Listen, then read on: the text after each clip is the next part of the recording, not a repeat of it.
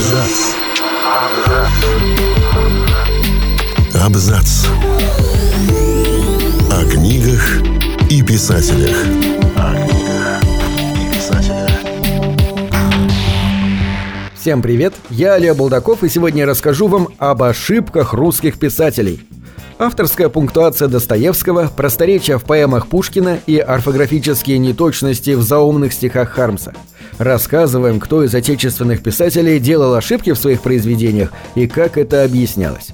Александр Пушкин по русской словесности получал в Царско-сельском лицее хорошие оценки.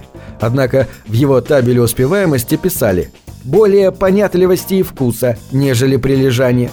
Поэт часто делал пунктуационные и грамматические ошибки – и даже советовался с Василием Жуковским, когда не знал, как написать то или иное слово. А иногда поэт намеренно отходил от литературной нормы, использовал просторечия и разговорные слова, чтобы сделать речь своих героев более живой. Из-за того, что Пушкин хорошо знал иностранные языки, он иногда применял правила французского или итальянского языка, когда писал по-русски. Одно из своих стихотворений он назвал «Мадонна» с одной «Н», по правилам русского языка это слово надо писать с двумя буквами «Н», а по-французски – с одной. На правки редакторов и друзей Пушкин всегда реагировал спокойно. По их просьбе он даже убирал из текстов разговорные, устаревшие слова и диалектизмы. Евгений Боротынский плохо знал грамматику и писал с орфографическими ошибками. Иногда он путал падежи и род существительных, а еще поэта не ставил точку даже в конце длинных стихотворений и поэм. Исправляли ошибки поэта его друзья. Перед публикацией Боротынский часто присылал свои рукописи Антону Дельвигу. Анна Керн вспоминала «Дельвиг нежно любил и Боротынского, и его произведения». Тут, кстати, заметить, что Боротынский не вставил никаких знаков препинания, кроме запятых, в своих произведениях, и до того был недалек в грамматике, что однажды спросил у Дельвига в серьезном разговоре, что ты называешь «родительным падежом».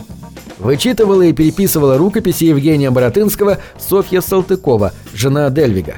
Именно она расставляла в стихотворениях поэта точки в конце предложений. А уже потом произведение читал и сам Дельвиг, он же готовил стихотворение Боротынского к печати и публиковал. Федор Достоевский не признавал правила грамматики и считал, что писать нужно так, как подсказывает интуиция. А знаки препинания иногда расставлял после того, как читал предложение вслух, по интонации. Свои ошибки Достоевский исправлять не любил.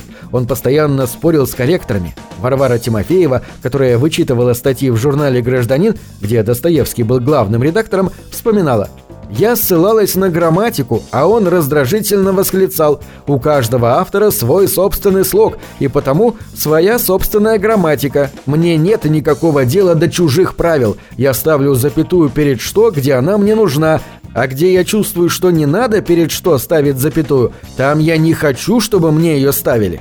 Кроме пунктуационных ошибок, Достоевский делал много описок. Иногда он путал названия произведений, о которых писал, имена их авторов.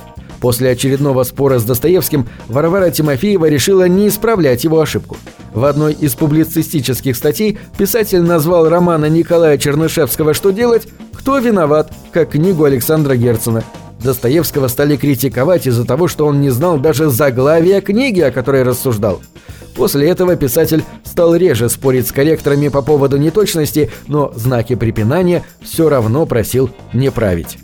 Поэт Маяковский почти не пользовался знаками препинания. Он писал в автобиографии «Напечатал флейту позвоночника и облако.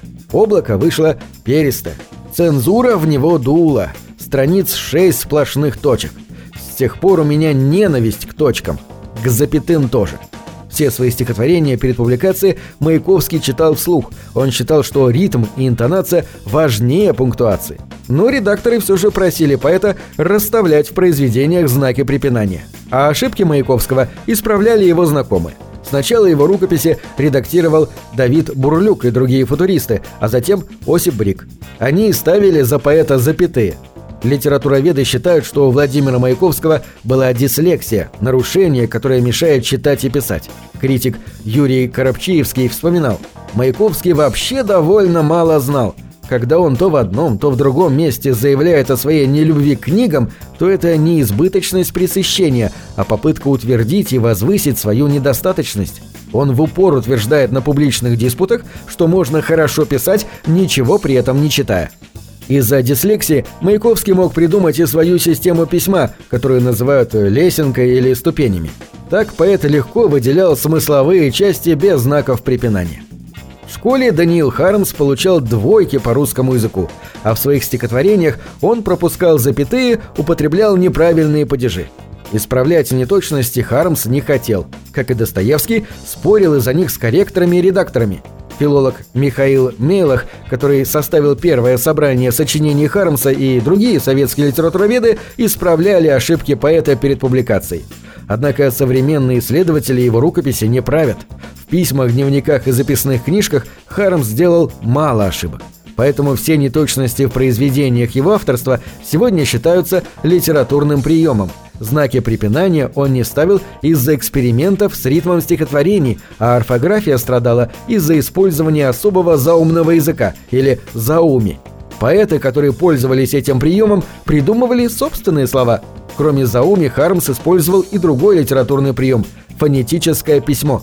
Поэтому некоторые слова в его стихотворениях написаны так, как они звучат.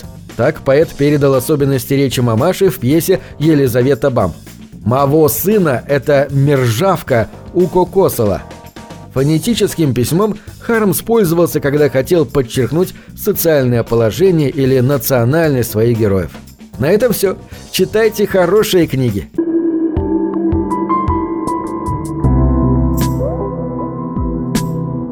Книги — это двери, что выводят тебя из четырех стен — с ними ты проживаешь другие жизни, а свою умножаешь в тысячу раз. Тысячу раз.